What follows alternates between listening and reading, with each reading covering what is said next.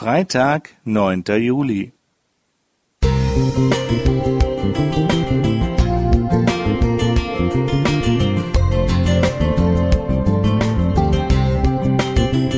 Ein kleiner Lichtblick für den Tag.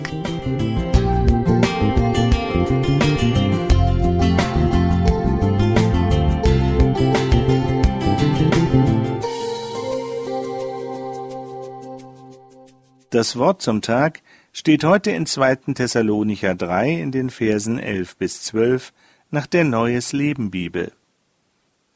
Wir haben nämlich gehört, dass einige von euch ein untätiges Leben führen, nicht arbeiten wollen und ihre Zeit nutzlos vertun. Im Namen von Jesus Christus, dem Herrn, appellieren wir an diese Leute und ermahnen sie, dass sie regelmäßig arbeiten und sich ihren eigenen Lebensunterhalt verdienen sollen. Seit meinen jungen Jahren liebe ich den Gesang der Amseln.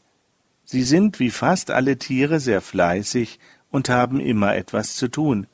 Entweder loben sie mit ihrem Gesang ihren Schöpfer, natürlich behaupten sie damit auch ihr Revier, oder wir entdecken sie am Boden und sie sorgen für sich und für ihre Brut. Unauffällig schreiten oder hüpfen sie am Boden dahin, um Regenwürmer zu suchen oder Insekten zu sammeln. Wenn sie singen, dann möglichst auf dem höchsten Punkt ihres Reviers.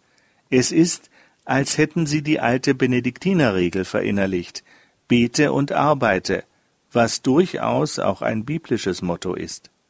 Beten ist für Gottes Kinder selbstverständlich. Es gibt viele Erfahrungen und Beweggründe, Gott zu loben und ihm zu danken. Sicher ist es mitunter schwierig und manchmal fast ausgeschlossen, Gott im Leiden zu danken. Es ist aber nicht unmöglich. Was immer auch geschieht, seid dankbar, denn das ist Gottes Wille für euch, die ihr Christus Jesus gehört. So 1. Thessalonicher 5, Vers 18 nach der Neues Leben Bibel. Paulus erhielt auf seine Frage, warum Gott ihn nicht erhörte, die Antwort in 2. Korinther 12, Vers 9, Lass dir an meiner Gnade genügen, denn meine Kraft vollendet sich in der Schwachheit.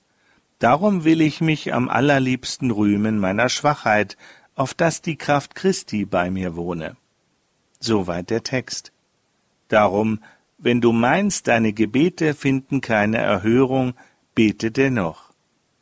Ebenso sind wir aufgefordert, eine gute Arbeitsmoral an den Tag zu legen. So lesen wir es im heutigen Bibeltext.